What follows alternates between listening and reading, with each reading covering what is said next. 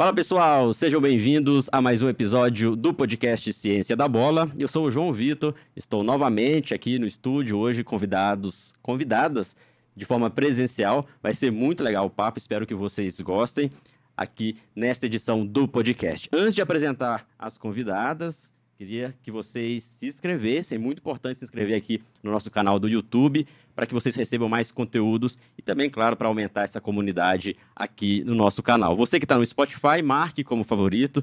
Eu sei que muitos aí acompanham e ouvem a gente no Spotify, então marque como favorito para dar uma força aí para o podcast do Ciência da Bola. Lembrando também vários links aqui abaixo para conhecer o nosso trabalho, nosso site, algumas formações e até mesmo vocês aproximarem o contato com a gente participando do grupo VIP aí no Telegram e no WhatsApp, tá bom? Dá uma olhadinha aqui quem está no YouTube sobre esses links. Hoje, portanto, um papo muito interessante. A gente vai unir algumas áreas específicas do futebol. A gente vai falar de psicologia, a gente vai falar de fisiologia, com duas convidadas que têm experiência no assunto. Então, hoje nós teremos aqui duas Micheles. Teremos a, a Michele Del Rio, que é uma psicóloga que trabalha com o esporte já há um tempo, teve experiência no Cruzeiro, no Minas, em alguns clubes é, específicos né, que trabalham com, com esporte. E também nós teremos a Michele Rafaela, que é fisiologista, atualmente está na equipe do América Mineiro. América Mineiro. Então vai ser um papo legal para a gente ter essa interação com as duas Micheles aqui. Vamos apresentar os convidados, até as boas-vindas e agradecer a participação das duas. Michele Rafaela, obrigado. Você já esteve com a gente né, em algum momento no, em alguns anos atrás no formato online e hoje aqui presencial. Obrigado por ter aceitado o convite. É, tudo bem, muito obrigada. Eu agradeço novamente pelo convite, João, e essa oportunidade de poder participar junto com a minha colega Michele Xará. E espero que a gente possa contribuir bastante para essa conversa. Legal. Michele Del Rio, psicóloga. Prazer estar aqui com você, te conhecer pessoalmente, porque eu já acompanho Ciências da Bola aí né, nas redes. E estar com a Michelle, que é outra pessoa que eu conheço pelas redes sociais, né? Estar aqui aprendendo um pouco e a gente poder ter essa conversa leve, gostosa, né? Que possa ajudar outros profissionais. Legal, vai ser um papo interessante. Espero. É, tem muitas, muitas pessoas que ouvem a gente, assistem, que são psicólogas, uhum. algumas querem trabalhar no esporte outras são psicólogas que, que, que, gostam do futebol, gostam de acompanhar. Uhum. E tem também muitas pessoas que trabalham com preparação física, com fisiologia. É, a gente tem alguns programas específicos também nessa área. Então, é, vai ser um público bem, bem diverso para a gente tentar entender o cenário de como que é o trabalho interdisciplinar de profissionais dentro de um clube de futebol. Okay. Então, trazendo a visão de vocês, a experiência, com certeza vai ser interessante, porque acaba que a, as profissões, né, as áreas que estão em torno do futebol, que correspondem às ciências que estão aí no entorno do futebol, elas precisam uma da outra para que tenha uma assertividade no trabalho da equipe. Então a ideia é justamente a gente discutir e, claro, aí levantar alguns pontos importantes.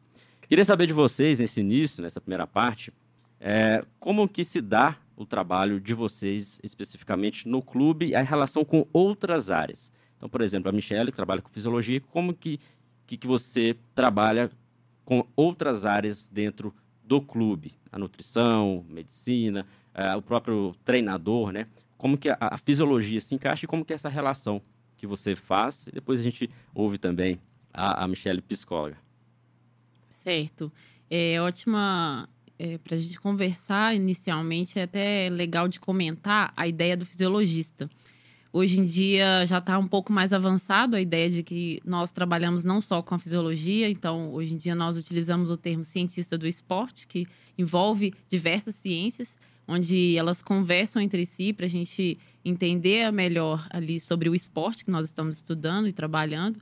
Então, dessa forma, nós trabalhamos com todas as áreas que estão envolvidas em agregadas à psicologia, à nutrição, a fisioterapia, a própria comissão técnica, a, todas as áreas, a análise de desempenho, todas essas ciências que envolvem aquele esporte ali, nós que trabalhamos com a fisiologia, nós também buscamos entender um pouco dessas áreas, onde a gente fala de buscar ser um, o trabalho do cientista e como ele pode ajudar esses outros departamentos. Então, é como não. se fosse um líder do processo, esse, essa terminologia cientista do esporte, como se fosse um líder para guiar as outras áreas também dentro da ciência no clube ou não especificamente? Sim, ele vem muito nesse sentido, né? O fisiologista hoje ele trabalha como se fosse um líder que busca interagir essas áreas, integrar de forma que venha mais específico para o esporte, de forma mais prática. Ele traz a ciência mais próxima dos profissionais.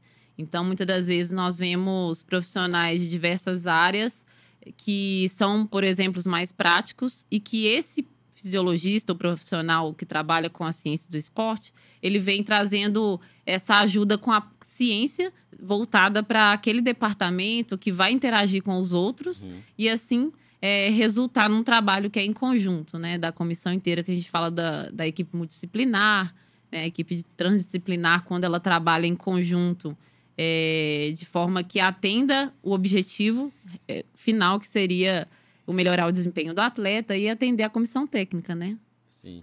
E para ser um, um, fisiologista, uma fisiologista, não existe uma formação específica. É a formação em educação física, na graduação, é, não tem uma faculdade de fisiologia. A faculdade é de educação física, como que funciona? É legal também essa pergunta, João, porque é, o fisiologista realmente ele não tem uma formação, não é um, uma graduação em fisiologia. Hoje nós temos diversos profissionais graduados em outras áreas que também podem trabalhar com a fisiologia, que, por exemplo, são casos de fisioterapeutas. Ah, nós também temos alguns profissionais que são fisioterapeutas e trabalham com a fisiologia. É, biomédicos eu já vi também alguns casos, então a biomedicina também permite isso. Tem disciplinas na própria grade que permite eles terem conhecimento básico e assim aperfeiçoar depois em uma especialização. E algumas outras áreas também que até o próprio médico ele tem essa possibilidade. Eu conheço alguns médicos que trabalham também, que já trabalharam. Então ela não fica só limitada ao educador físico, né? No caso, o profissional de educação física tem essa possibilidade de outros profissionais trabalharem também, buscando sua uhum. especialização na área que ele é vai trabalhar. É interessante, né, a gente entender, porque talvez tem muita gente que quer trabalhar com fisiologia, mas acredita que somente o curso de educação física é o caminho. Então, não necessariamente é o curso de educação física, embora tenha muitas disciplinas, muita similaridade ali com a preparação física, né, que aí sim é exclusividade da educação física, mas profissionais como médicos, fisioterapeutas, biomédicos têm também essa, essa visão. Porém, um fisiologista de um clube necessita de entender bastante daquele esporte, né? Pra, e talvez ali uma pós ou cursos complementares que, que são necessários, é isso? Exatamente, é isso mesmo.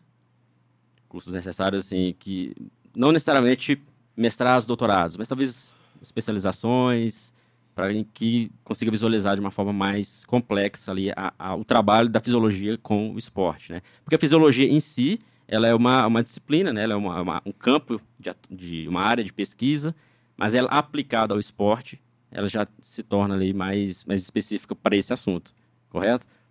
E aí você tem essa, essa formação, buscou essa formação, você sempre quis trabalhar com, com fisiologia? Sim, é, só até complementando essa sua fala, que não necessariamente ele vai precisar fazer a especialização somente, né? Mas a própria, o, pro programa de pós-graduação, ele trabalha num nível um pouco diferenciado da, das especializações somente. Sim. Então, o próprio mestrado, o próprio doutorado, eles têm, têm um, um rigor científico muito grande que é muito interessante para que esse profissional tenha esse conhecimento. Porque quando a gente fala de tecnologia, principalmente, a nossa área da fisiologia, que é o cientista do esporte também, ele trabalha com diversas ferramentas tecnológicas. Então, é ter o rigor científico, dados estatísticos e passar informações confiáveis para a comissão técnica e para todos os, os profissionais é muito importante. A gente não pode é, negligenciar isso. Então, quando a gente fala de ter uma oportunidade de realizar uma, um mestrado, um doutorado, nesse sentido, ele vale muito a pena. E ele enriquece mais o profissional nesse sentido. Ele traz informações mais confiáveis, porque ele vai buscar conhecimento mais profundo. É mais profundo. E você sempre quis ser fisiologista? É, no início, eu não tinha ainda o conhecimento da fisiologia aplicada no esporte, principalmente do futebol. Então, não foi desde o início, não. Foi um pouco mais para o final da faculdade, da graduação em educação física, comecei a ter o conhecimento da fisiologia aplicada no futebol, que foi me despertar esse interesse. Então, aí dentro disso, eu fui buscando é, conhecer mais de como trabalhar nesta área do futebol, como que a fisiologia trabalha, quais são as dimensões que ela vai abranger ali dentro, quais são as possibilidades, e aí eu fui me interessando cada vez mais. Então, eu busquei fazer é, não só concluir a própria graduação, como seguir no meu projeto de mestrado e, quem sabe, futuramente um doutorado. Ah, legal, bom saber e os caminhos, né? Você contando a sua trajetória, né? E o, quais são as principais funções, motiva quem também pensa como você, né? Porque, de repente, tem pessoas que, que gostam da preparação física, gostam, às vezes, da área da saúde, de performance, mas não se encaixam, não sabe como pode trabalhar no clube e quais caminhos trilhar. Então, é, ouvindo isso, a ideia também do podcast é despertar esse desejo, esse interesse e apontar caminhos para profissionais e estudantes da área. Legal saber, a gente vai falar um pouco mais também de, de fisiologia, depois a gente vai ter um link aí com, com outras áreas. Vamos mudar um pouco para psicologia. A Michelle Del Rio trabalha já há um tempo com a psicologia e interessante a gente falar é, até com cautela da psicologia, porque existe a psicologia clínica yeah. e a psicologia do esporte. Você é psicóloga do esporte, né? no clube, normalmente, uhum. os profissionais que são contratados são psicólogos do esporte, não é isso? Uhum. Olha, é... deveria, né? É... Porque não é que deveria. Vamos lá. Não tem hoje uma normatização que para trabalhar com o esporte tem que ser psicólogo esportivo, tá? Isso não tem. Eu tenho especialização na psicologia do esporte e tenho especialização na clínica. E tenho um, vários cursos, inclusive esse semestre começa outro, é, da psicologia esport, é, clínica e esportiva. Por que essa diferença? Porque quando eu vou trabalhar com, com o esporte, eu tenho que entender do esporte. Eu não Sim. posso ser só psicólogo, porque há uma diferença muito grande né, em você trabalhar no consultório e você trabalhar num clube ou auxiliando um atleta. Porque a gente trabalha com a performance, com o rendimento, né? E tudo que envolve essa performance e o rendimento. Né? Dentro do clube, é, eu acompanho várias colegas que estão em alguns clubes aí espalhado pelo Brasil, Belo Horizonte também. A gente, trabalhando como psicóloga do esporte, a gente tem uma visão é, do técnico, das áreas multidisciplinares, como a psicologia esportiva pode ajudar, pode auxiliar. E tem também no nosso trabalho, que eu acho muito válido, a gente ter essa visão humana do atleta. Ou seja, levar para o atleta também é, outras, outros saberes, vamos dizer assim, principalmente no futebol, que os meninos vêm tão cedo para um clube, para morar no clube, longe das famílias sobre a vida cotidiana, o que eles precisam saber para lidar melhor com a vida, vamos dizer assim, né? Mas a gente não pode perder o que a psicologia do esporte vem trazer, porque querendo ou não, eles precisam daquilo ali para perfilar melhor dentro do futebol, né? Eu não posso é, não entender o que que a psicologia do esporte pode trazer ali para que o atleta performe melhor, né? Não é só a vida do cotidiano, saber ir na padaria, saber é, dar uma entrevista, saber o que que é, respeitar o próximo, por exemplo, sabe? É, sobre a escola, né? Porque isso é muito legal aqui em Belo Horizonte, essa essa forma que os clubes estão trabalhando, né, de colocar os atletas para estudarem, sim, né? Sim. Tanto no América acompanho lá, gosto muito da pedagoga lá do Cruzeiro, é muito meu amigo, eu vejo esse trabalho que é muito legal. Então, a psicologia do esporte, ela contribui ali também. E a psicologia clínica também, porque tem os dois lados. E tem uma coisa, às vezes a gente está trabalhando com algum atleta e você vê que ele está precisando de fazer um acompanhamento psicológico. Então, a psicologia dentro do clube, ela não vai conseguir fazer uma psicologia clínica, um atendimento. Então, a gente entra em parceria com outros psicólogos e que a gente indica os atletas. E muito legal, eu gosto muito de fazer, de pedir, claro, autorização, de ter esse link com essa psicóloga, porque às vezes ela não entende da psicologia do esporte. ela não entende do esporte. É, isso é muito importante. Eu acho que até a maioria das pessoas confundem justamente por isso, por achar que todo psicólogo que está no clube, ele é um psicólogo, psicólogo clínico, e não necessariamente. Não necessariamente. Justamente por causa dos perfis é, e também do, os perfis do público que está sendo atendido, do público que está sendo trabalhado. Sim.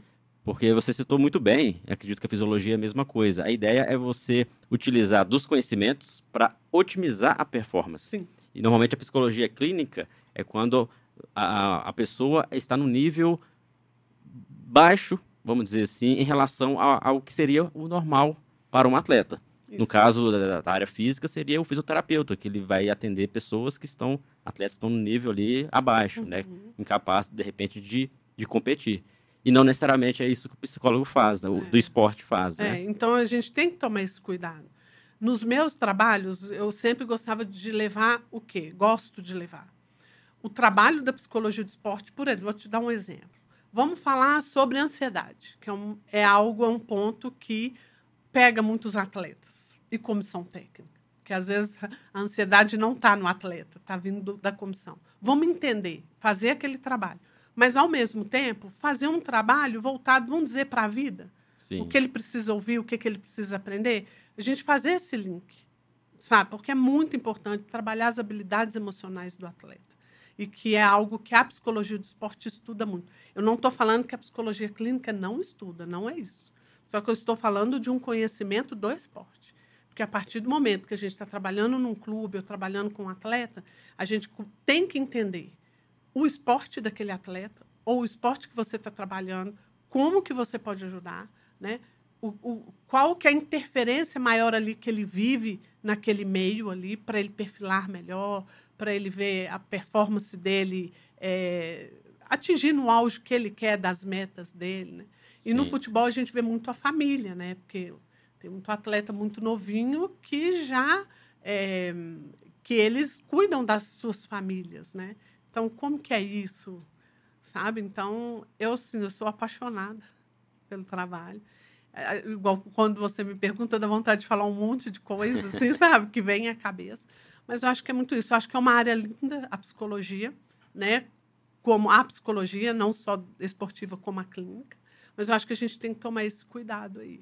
Sim, muito, muito legal saber né, dessa diferença. A formação em psicologia do esporte também não existe. É uma graduação. A graduação em psicologia em psicologia. De... E eu fiz a e especialização, aí uma especialização ou mestrado, do esporte. Onde é Isso. é específico. Aí tem o um mestrado, né? doutorado, a gente tem aqui na UFMG, né, na PUC, eu, eu acho que tem também outras universidades.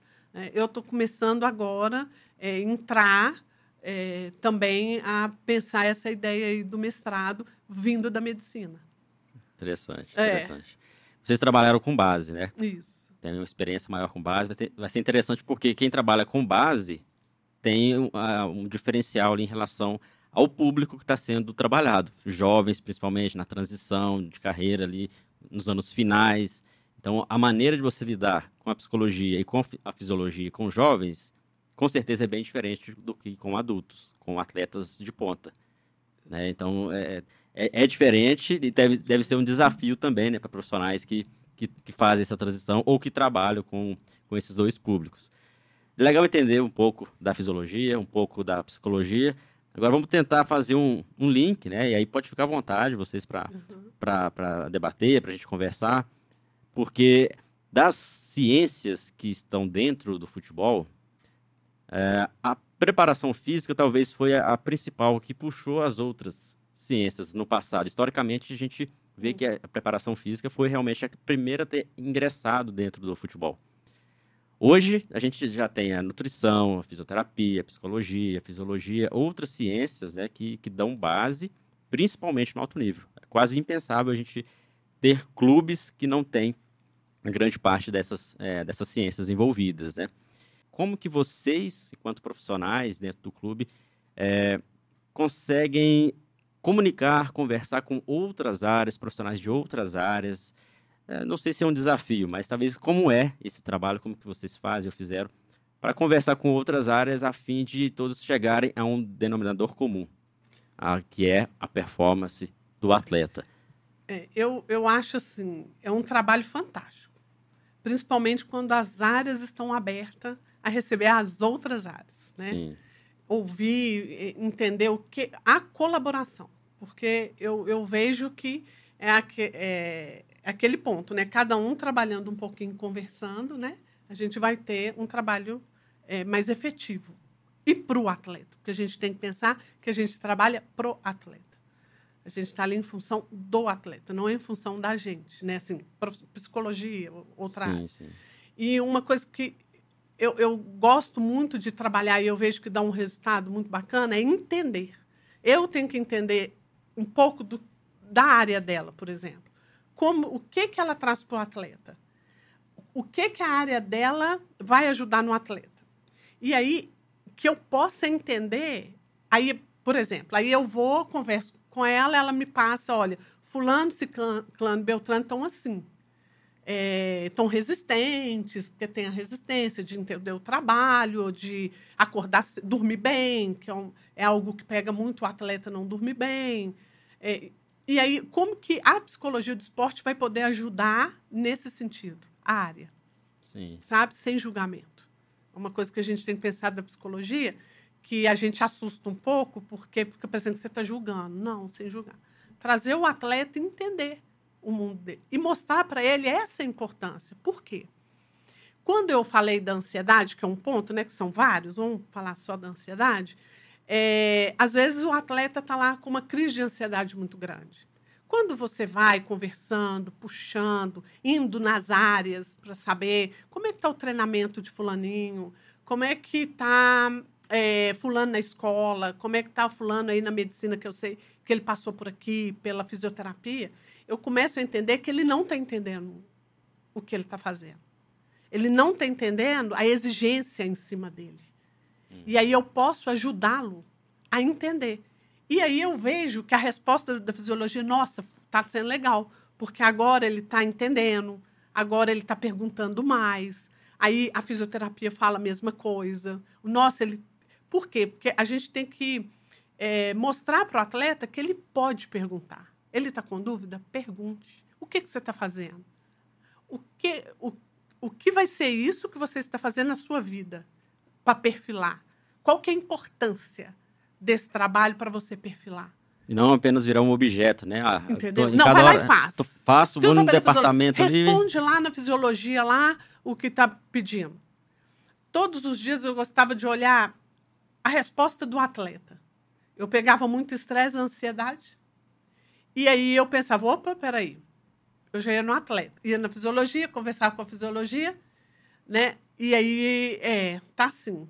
Então eu vou nele, ok? Ok. Mas nada também fazendo da cabeça, não. Sempre junto com o profissional.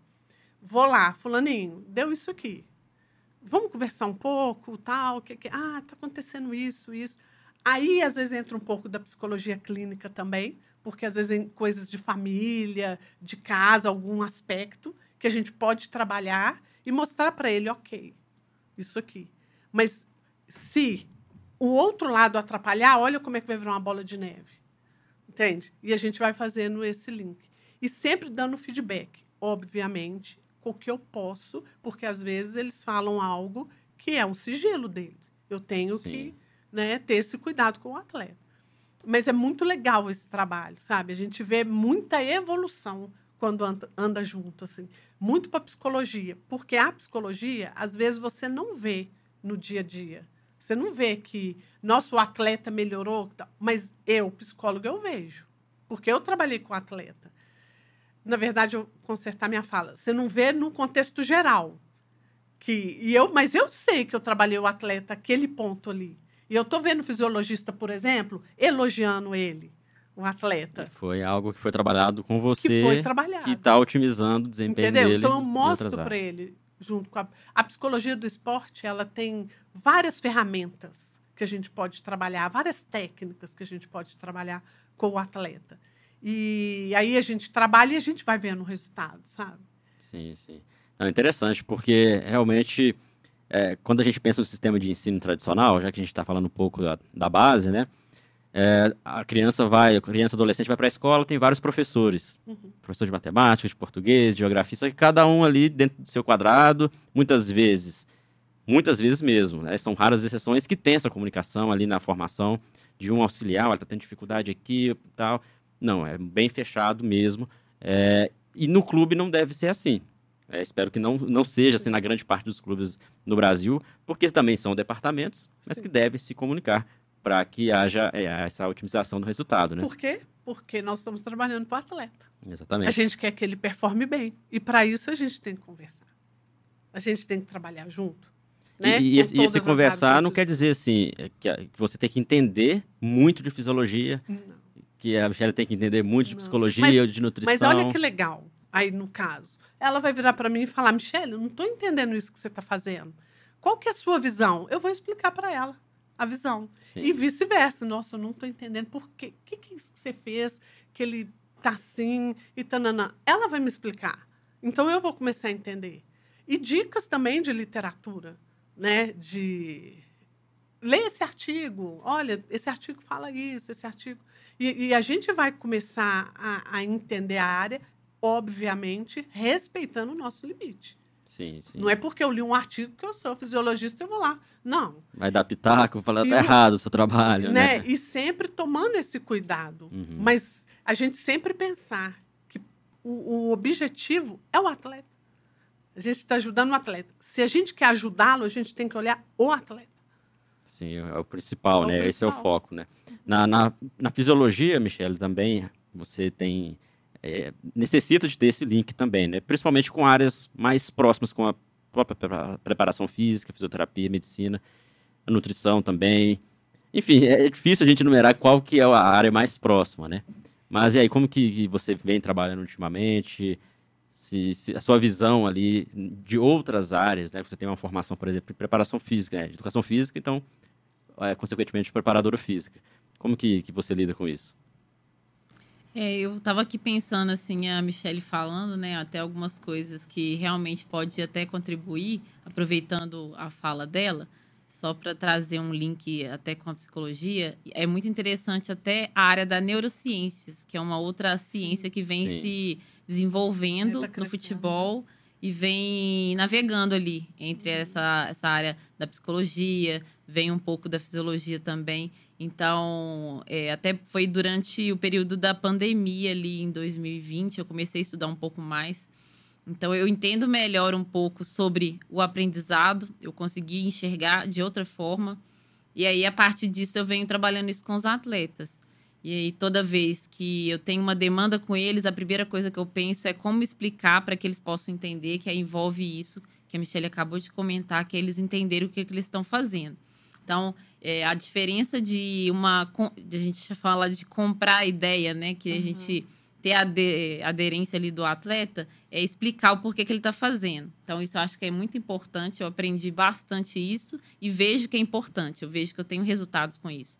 Então, não somente o atleta chegar lá e responder escalas, por exemplo, de qualquer Sim. forma. Então, eu mostro para eles a importância, porque já teve muitos momentos que é, e hoje em dia a gente sabe que pode acontecer, que é a falta de até mesmo maturidade, entendimento é, do que, que ele está fazendo. Atletas mais novos, principalmente, que a gente está falando de base, é, tem essa dificuldade de entender é, a importância. Uhum. Não achar que ó, todo mundo está fazendo, então é de qualquer jeito. Não.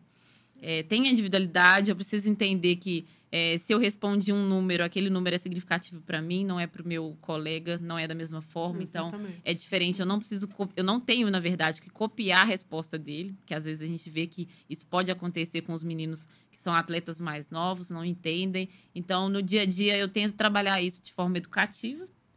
A gente fala buscar... na psicologia fazendo as psicoeducação, né?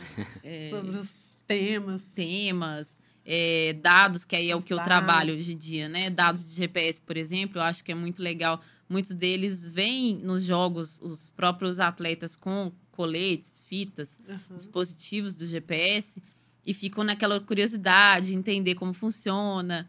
É, então, eu trago isso como forma de até um processo educativo, porque a ideia é que eles atendam a equipe principal, e a gente tem que trabalhar isso, então, de forma educativa eu tento trazer isso desde todas as categorias de base, esse entendimento. Então, a gente planeja uma forma de abordar até que ele chegue na categoria principal, familiarizado com todos os procedimentos, que ele não se assuste com tudo que ele tem que fazer, com tudo que é cobrado, com as demandas.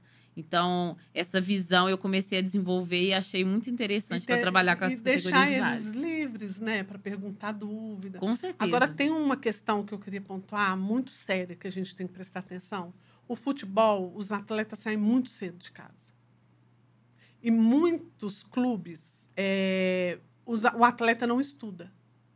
Então, a gente tem que prestar atenção também se o atleta está entendendo, porque tem atleta que não sabe ler não sabe interpretar. Nós conseguimos detectar vários atletas que não sabiam os números e nem letras. Nossa. Tipo sub-14, sub-13, sub-15. Então, isso é importante a gente saber, a gente detectar. Por quê?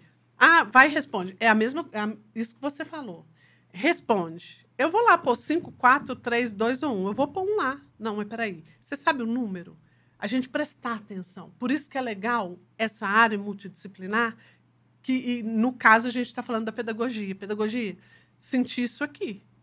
Eu estou achando estranho, assim, o que, que você me fala? Que aí ela vai trabalhar, o profissional vai trabalhar na área e traz para a gente. E a gente vê um, um, ganho muito grande, porque aí ele, todas as áreas começam realmente Sim. a trabalhar. Então a gente tem que tomar esse cuidado, porque existe muitos atletas que tem déficit no aprendizado. É, isso aí atrapalha, assim, talvez é, muitos atletas pensam, até a família, não, ele tem que jogar bola, Exatamente. ele tem que ir para o clube e jogar bem, mas não é bem assim. Ele tem que entender também do universo, porque quando ele chegar no profissional, Sim. tem que lidar com várias situações que não é só dentro de campo, né? E até para a performance dele ficar boa em campo, ele precisa de ter todo o aporte profissionais de outras áreas. Entende né? isso? Então, assim, é muito gostoso trabalhar na base. É prazeroso trabalhar na base. Porque você vê evolução, sabe? Sabe o que, que é? O que é você ver um atleta que olha para você e fala assim: aprendi os números. Isso aí traz Nossa, um, uma satisfação, né? Entende? Assim, essa, ah, não tem nada a ver com a psicologia do esporte. Ok, não tem nada a ver. Mas, por exemplo, se eu detectei, eu tenho que levar, eu tenho que acompanhar, eu tenho que fazer uma reunião com a equipe multidisciplinar que, e, e mostrar, porque senão o atleta pode ser julgado sem querer. Porque ele não está rendendo, porque ele não está desenvolvendo e está faltando ali um saber. Sim, sim. Vamos trabalhar esse saber. É, é um problema da nossa sociedade, né? Não, não deveria acontecer, né? De, de, uma criança, um adolescente de 14 anos ter essas dificuldades. Agora, e o clube acaba que é o momento que ele ele está se profissionalizando. Sim. Mas é interessante que olhe é, é, esse jovem é. não só como um atleta, mas olhe como uma é. pessoa mas que tá precisa tá muito, continuar sabe? esse processo de desenvolvimento. Esse acompanhamento que eu tive de perto, eu vi que melhorou muito nos clubes aqui em Belo Horizonte essa questão. Eu fico até muito feliz porque estão mais preocupados, né, é com essa parte pedagógica e, né, e é importante, a gente não quer ver só o menino na seleção brasileira. Olha, ele foi convocado, né? Como no Mequinha Eu tô né? Que legal. Tá, e como que foi essa formação?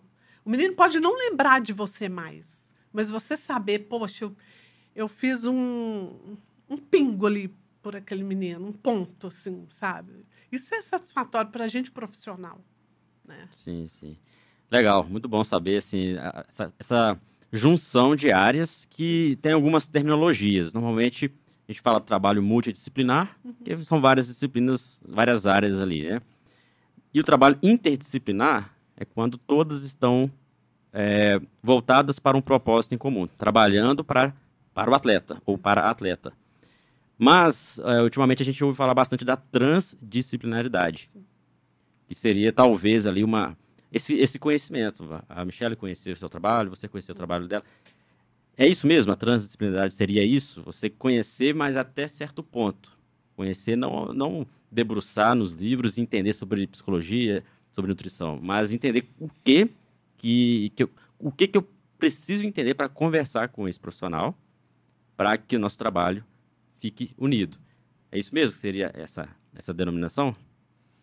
É, essa, esse termo, né, João, ele vem falando bem sobre, se a gente for pensar numa linha transversal, é exatamente essa interação que acontece por eu conseguir avançar um pouco mais na minha fala e na minha abordagem, porque eu consigo falar um pouco da língua, é como se eu fosse dizer assim, é, do trabalho do meu colega de um outro departamento.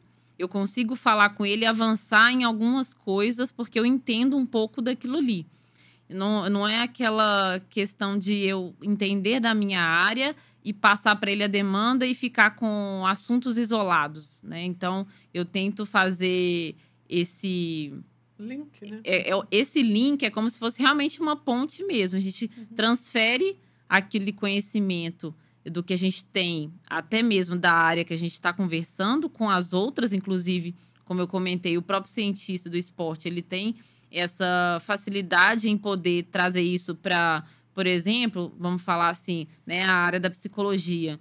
Muitas das vezes, quando eu tenho algum cenário que eu encontro dificuldade no atleta, e às vezes eu estou conversando com a comissão técnica, o treinador, ou até mesmo o preparador físico, eu venho trazendo não somente o conhecimento da minha área e da psicologia, mas às vezes eu venho trazendo da nutrição também. Olha, uhum. esse atleta, ele não tem um local que ele durma tranquilo, dependendo do local que ele mora, ele pode estar né, em algum tipo de é, ambiente que não é muito favorável, né, que uhum. pode atrapalhar o sono dele, é, que vai ter que contribuir com a família em algum aspecto, né? Se tem algum irmão mais novo, o que for, então não mora com a família. Às vezes o colega é mais bagunceiro. Então, todas as vezes eu tento levar isso de forma que a gente trabalha de forma transdisciplinar. Então, é, eu não venho e trago só um ponto que eu encontrei na fisiologia, eu trago também essa, esse outro ponto. Ó, o atleta ele não dormiu bem, ele tem esse problema que aí já envolve a parte social. Então, uhum. a gente uhum. também tem que pensar nisso. Não foi porque ele não quis dormir bem. Uhum. Então, a gente fala, o cientista do esporte, ele tenta avançar nisso. E todas as outras áreas, da mesma forma, vem com a transdisciplinaridade por causa do que a gente vê que realmente nós conseguimos atender é. melhor, é. né? O, o, atleta, a comissão, a gente não fica com todo mundo isolado, cada um com um assunto. E como agora é. chegar no denominador comum, é. como você comentou aqui agora. Posso fazer um link do que você está falando, claro. que eu acho muito legal? É, eu gosto muito de fazer anamnese com atleta. Uma anamnese voltada muito para o esporte e, muito, algumas coisas da família, porque tem um departamento que cuida mais da família, então não entro tanto, no caso.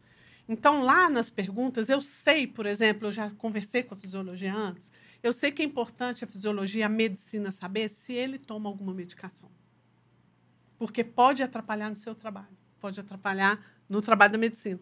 E aí eu converso, o atleta fala, aí eu converso com ele, olha, nós precisamos passar isso para frente. Vamos junto? Ah, por quê? Porque o seu sua performance, rendimento é, influencia, tanana. Por que, que eu vou falar? Porque eu sei um pouco que você vai ajudar, que a medicina vai ajudar, Exatamente. entendeu? Mais ou menos isso que você está falando, né? E, e, vários atletas isso chegou a acontecer, sabe? Ai, eu achei que eu não podia falar. E teve atleta que não falou, foi ficando prejudicado e depois descobrimos porque ele não falou. Então a gente tem que tomar esse cuidado. Então, até qual, qual profissional que eu vou procurar nesse caso? Que está tomando certas medicações, é, alguns suplementos que podem ser doping, que não, não são legais, né? A nutrição, eu sei que nutrição, olha, aconteceu isso, fisiologia. Né? E, e, é legal essa reunião, né? É, que tem que ter nas áreas para a gente conversar um pouco. Obviamente, somos profissionais, né? A gente não está ali para falar mal do atleta, da condição dele, mas para a gente entender o que mais a gente pode ajudar esse atleta. Né? O objetivo comum é quem? O atleta. Sempre o atleta. E sempre olhando como uma pessoa, um uma ser pessoa, humano. Sim. Não como um, um, dado, um robô. Sim, é, porque é, é uma pessoa, então o extracampo interfere muito, como você Nossa, bem disse, né? Talvez um, um, um teste lá na, na, fisiologia ou um teste na psicologia, é, é, alguma coisa ali está fora do lugar, mas talvez um comportamento que isso aconteceu devido ao problema em casa, por exemplo, mãe pai com, com problemas, né? Ou algo que, que um atleta é, ele tem um perfil, né, um perfil de, de desempenho, seja em qual área for ali, e de repente acontece uma coisa que a performance dele sobe de forma exponencial. E aí alguma coisa também extra também pode ter interferido, alguma motivação, alguma coisa ali que, que fez com que ele tivesse essa motivação extra, né? E aí é interessante entender, mas por que será? Será se foi algum tipo de, de treinamento diferenciado ou um trabalho na psicologia que ele conseguiu identificar um problema e a partir disso avançou em outros, em outros cenários, né? Então, por isso que é muito importante entender é, a área de vocês, como que linka com outras áreas também, porque isso não se aprende na faculdade. Ah, não. Isso não aprende em cursos. A gente tem algumas formações, a gente aqui, nesse podcast, busca também formar é, opiniões e também trazer conhecimento, mas no dia a dia, talvez é o que vocês mais encontram de cenários onde é possível integrar áreas, conversar, porque é um desafio. Poxa, você vai conversar com um nutricionista, com, uma, com um médico, uma médica do esporte ali, sendo que lá na graduação talvez você nunca ouviu falar sobre quase nada daquilo. É. E aí é um desafio. Talvez seja um dos maiores desafios de quem trabalha num, num ambiente como esse. É. Concorda comigo? Concordo completamente. Também, e o legal é a gente encontrar os nossos colegas abertos para todas as áreas. Né? Porque, na verdade, nenhuma, é, não funciona uma área só. Né? Precisamos de todo mundo, de todas as áreas. E alinhada, todo mundo alinhado com o pensamento. Eu não posso não concordar com tudo, mas vão lá. Tá, João, você está me falando, então vamos, vamos fazer. Ô, João, não estou entendendo isso. Isso é muito importante. É um crescimento profissional também, né? A, além do atleta que a gente está ali trabalhando para ele perfilar da melhor forma, nós crescemos como profissionais, não é? Exatamente. Sim, sim. Isso e é. É a experiência que vocês vão adquirindo, né? Sim. Muitas empresas, é, pensando assim, um trabalho trans e multidisciplinar, interdisciplinar, empresas onde tem muitas pessoas, né, uhum. diversos setores, é, exige que esse trabalho também aconteça. E muitas empresas e instituições, negócios fecham, se encerram ou entram em falência devido a problemas de comunicação. E um clube de futebol, seja da base, seja profissional, querendo ou não, é uma instituição, é uma organização. Uhum. E por muitas vezes, é, profissionais talvez não consigam desempenhar o máximo possível devido a essa falha de comunicação entre profissionais. Sim. Porque além de, das, dessas áreas envolvidas com a ciência, existe também a, a, a parte é, da gestão, né, a parte administrativa e a parte específica do treinador, da, do auxiliar técnico, a parte técnica ali de campo. Então é, é uma junção, né? Tenho certeza que o pessoal que está acompanhando a gente agora, ouvindo, assistindo, tem gente de outras áreas assistindo e acompanhando, de repente que já está trabalhando em clube e tem dificuldades, né? De como lidar. Poxa, eu não aprendi isso, onde que eu vou buscar essa formação? Uh, eu trabalhei com uma pessoa que eu não, não tinha essa abertura, mas já em outro clube trabalhei com outra pessoa que tinha essa abertura. E aí eu consegui também aprender a isso. Ah, eu não sabia que eu tinha que me abrir para outros, né, para explicar, entender, explicar sobre a minha área. Então é um desafio, é o um desafio da, do profissional, é um desafio do esporte. E será se para vocês, né, foi um, é e foi um dos maiores desafios assim, quando vocês entraram no clube, trabalharam no clube, ou, ou não, necessariamente? Oh, tem 10 anos que eu trabalho como psicóloga do esporte dentro de clube. Né? Agora, atualmente, que eu estou só no consultório. E é um desafio a cada clube que eu passei. Né? E no futebol foi um desafio muito grande, que quando você não está no futebol, você escuta assim, o futebol é outro esporte. É outro esporte. Você escuta algo assim, que é algo muito distante. Mas é porque tem é, o que envolve o futebol ali, né? Então, assim, eu aprendi muito, é, é, muito desafiador, é muito gostoso, é muito exaustivo o trabalho, né? Porque é aquela questão de rendimento, de resultado, né? Que o futebol traz consigo, já desde os 14 anos. Mesmo na base, né? Mesmo né? na base, 13, né? Então, assim, realmente é um desafio muito gostoso, sabe? apesar que às vezes é exaustivo, mas é gostoso. E o melhor é isso, assim, sabe? A gente entender que a gente não sabe tudo e que eu preciso te ouvir, João, eu preciso ouvir a Michelle, eu preciso entender as áreas. Eu posso falar que eu não entendi, eu não tenho que saber tudo. Eu tenho que aprender. Por que, que eu não posso aprender com você? Sim, posso sim. Eu acho que o julgamento que atrapalha um pouco, assim. Vamos parar de julgar? Vamos um ajudar os outros? né? Porque se o atleta perfila bem, todo mundo que trabalhou com o atleta tá ali com ele, né? Então, se ele não perfila bem, também. Então, vamos todo mundo junto, vamos ouvir. Eu posso falar, João, você está equivocado com isso. Não é bem isso. Ô, Michele, então você me explica? Bora, por que sim, não? Sim. Você falou uma coisa que eu acho muito interessante. Independente de qualquer coisa, a comunicação, para mim, é a chave. É a comunicação. Por que eu não posso falar com vocês se eu posso ouvir? Por que, que eu não posso? Por que, que o atleta não pode falar, não entendi? Então, ele pode. Então, nós também, como profissionais, a gente tem que abrir a nossa cabeça. Ele não tem que entender tudo. É novo, como a Michelle trouxe. Várias variáveis são é, é, mensuradas, mensuradas né? Né? todos os dias. assim. Ele vai entender tudo? Não, ele não estudou aquilo. Entendeu? Então, é importante falar, Michelle, não entendi. E a gente não virar e falar, como não entendeu? Está no sub-15, está no sub-18. Não, às vezes não entendeu. Às vezes está tá, tá subindo sem entender. Vamos parar? Vamos escutar. Então, acho que falta. É, mas eu vejo uma crescente muito nisso, pelo, pelo meu trabalho. Eu vi, eu fico muito feliz. E vejo que a gente não pode esquecer disso. E interessante também falar que, é, por mais que haja essa comunicação entre os profissionais, quem está de fora talvez pode atrapalhar essa comunicação. Exemplo, os familiares dos atletas, de repente ali a, a parte mais administrativa, Sim. torcedores, imprensa, Sim. pode atrapalhar por não entender o trabalho de vocês dentro do clube. Ouço bastante isso, vocês também já devem ouvir muito, que é, principalmente ali no alto nível, é um atleta não pode jogar porque o CK identificou Sim. ali o teste de CK que está alto e aí muito torcedor pensa, poxa, mas o que é secar? Por que isso? Eu quero meu atleta, meu, meu atleta preferido jogando o próximo jogo.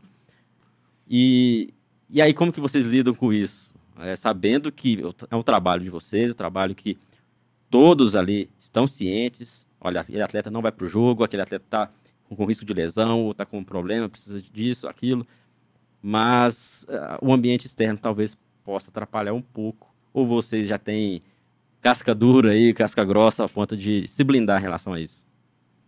Ó, oh, eu, eu acho assim, quando a gente trata de torcedor, acho que não tem como você explicar tudo para todo torcedor, né? são muitos. Né? É, Agora, família, família por é exemplo, próximo, né? pode né? combinar. Traz a família para o clube, faz uma reunião com todas as áreas, explica, pergunta, você não está entendendo? Né? Explica. É óbvio que não vai explicar com os termos que a família não vai entender, mas explica um pouco. Né? A gente também tem que ter esse cuidado de fazer reuniões, de trazer a família.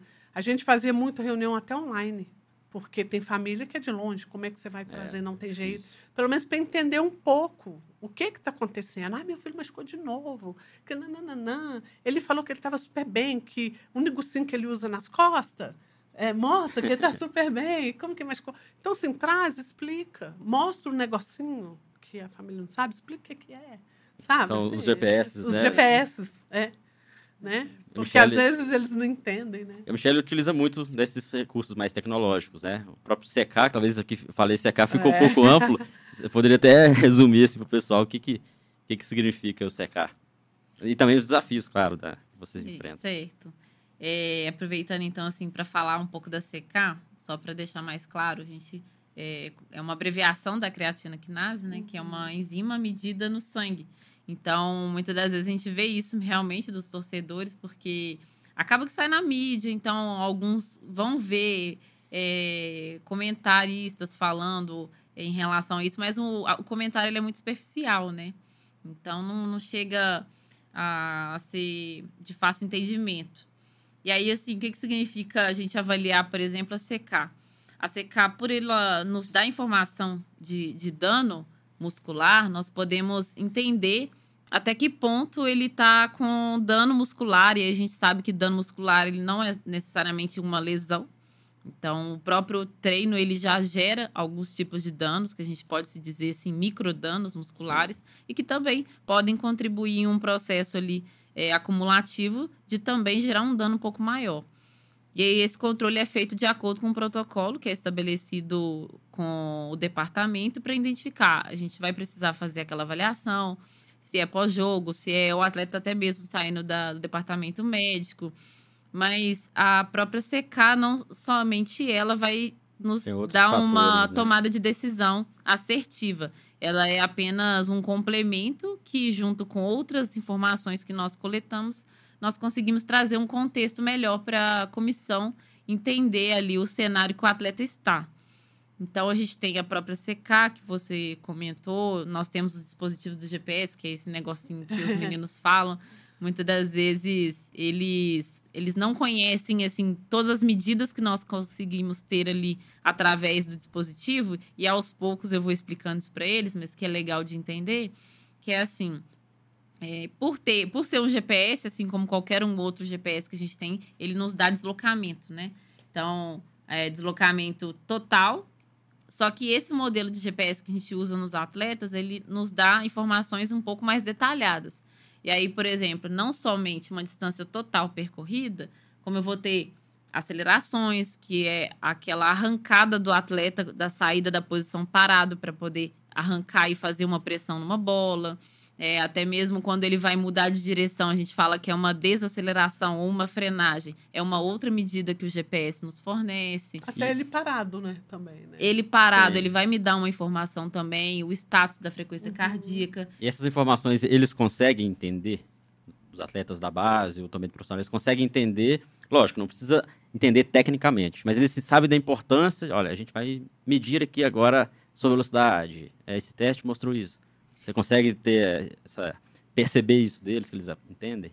E exatamente sobre essa, esse processo educacional que eu comentei é, anteriormente. Sim. Eu faço isso porque eu percebi que até mesmo para a comissão ter a facilidade de conseguir passar o que ela quer passar, ele precisa entender o que ele está fazendo e ter também uma quantificação do que ele está fazendo para entender melhor, né? Se a gente for falar, o ser humano gosta muito de ver números. Então, às vezes a competição deles é ver em quem percorreu uma distância total maior. Quem correu mais. Só que eu, eu explico, gente, não é assim. Ó, vamos lá. E aí eles vão entender. A gente não precisa necessariamente olhar para essa aqui como sendo uma, a mais importante. Tem outras que são mais importantes que o seu treinador pede. Vamos lá, aqui, ó. Vamos ver qual é a coluna, né? Que a gente utiliza muito tabela, que eu acho que fica fácil entendimento, até mesmo alguns gráficos eu consigo inserir. Mas eu acredito que a tabela, por ser atleta ali de base, eu, talvez o entendimento fique melhor. E eu vou trabalhando isso aos poucos com ele. Então, ó, não entendeu? É atleta novo que chegou no clube, porque a gente costuma apresentar esses relatórios para eles, dos treinos, e os outros que chegaram depois não estão acostumados. Uhum. Então, da mesma forma, eu falo com eles: você entendeu? Então, o que significa isso? Eu pergunto para ver se realmente ele entendeu ou se ele fica com vergonha de falar que não entendeu. Então, eu explico para eles e vejo que eles conseguem entender e outros eu vejo que não entendem. E aí, o que, que eu faço? Pego ele, sento, explico e mostro. Você tem que entender. Porque o seu treinador vai pedir para você fazer aquilo e aí você vai observar também através disso se você conseguiu ou não. Através disso, a gente vai poder te dar um norte, não só para você, até para a gente ter um norte do que, que a gente pode fazer. Então, é um direcionamento. E aí eu explico isso para ele, traduzindo, né, claro, da linguagem mais simples possível, para que todos eles entendam.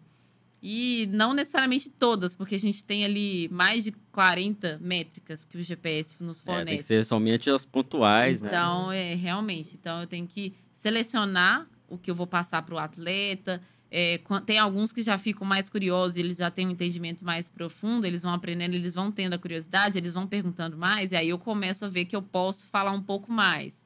Então eu começo a inserir mais informação sobre aquilo ali. E aí eu vou fazendo um link com exemplos práticos que eles possam entender. E aí fica mais tranquilo, eles entendem o trabalho quando o treinador pede. E ajuda a parte da, da psicologia da parte mental do atleta, porque quanto ele entendendo, ele executa, rende mais, não tem tanto estresse, ansiedade, medo, porque, nossa, o dele está maior que o meu. Nossa, o desse está maior.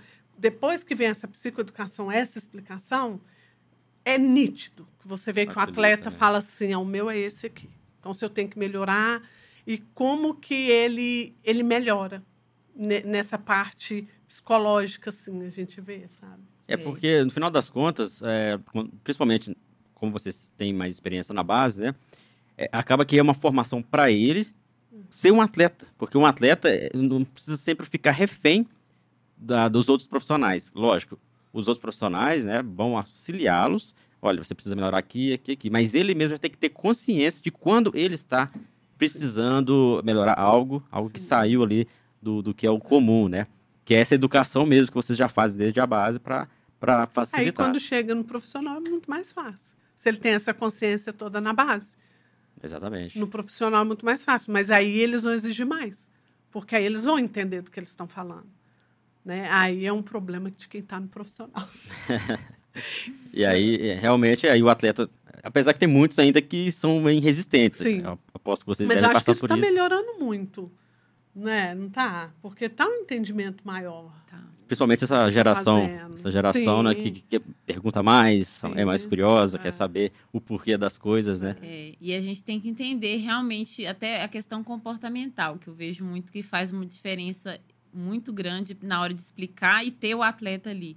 Porque muitas das vezes eu tive oportunidade de explicar e, e, assim, ele ouviu ali, mas ele estava preocupado em fazer alguma coisa, uhum. né? Então, assim, ah, eu tá me falando, ok, entendi, entendeu mesmo? Não, assim, não entendeu, uhum. mas ele fala que entendeu, uhum. porque ele tem que fazer alguma coisa. E eu já faço aquela leitura, ó, eu sei que ele tá com pressa, ou eu deixo também ele ter essa. É, como é que eu posso dizer assim? Até a própria confiança, né? De falar, Sim. não, ok, ó, realmente eu não, eu não vou poder ficar para acompanhar ali, né? Até uma apresentação, alguma coisa, explicação.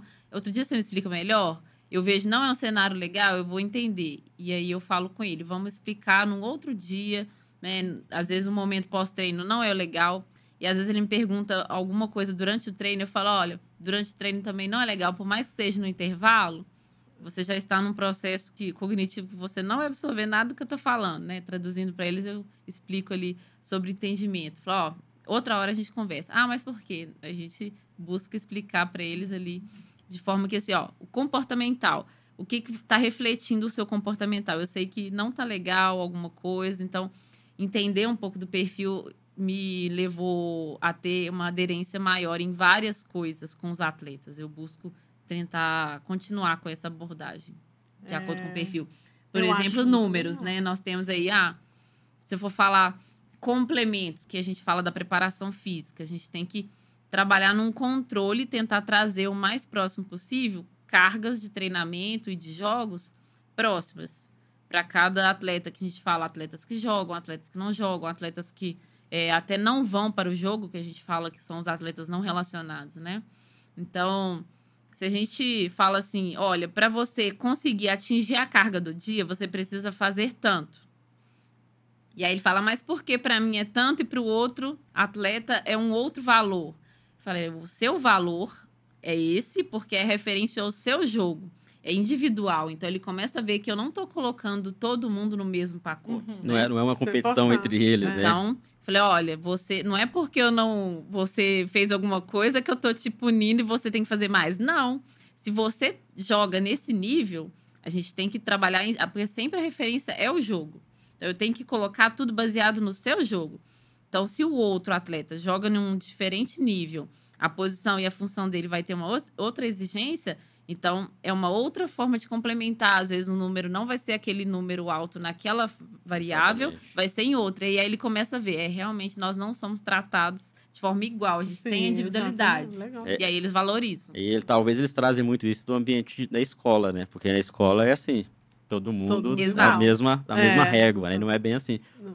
Porque às vezes uma pessoa ali, é, vamos falar que são números, notas, né? É, 8 e o outro é 6. O, esse 8 evoluiu para 9 e esse uhum. 6 evoluiu para 8.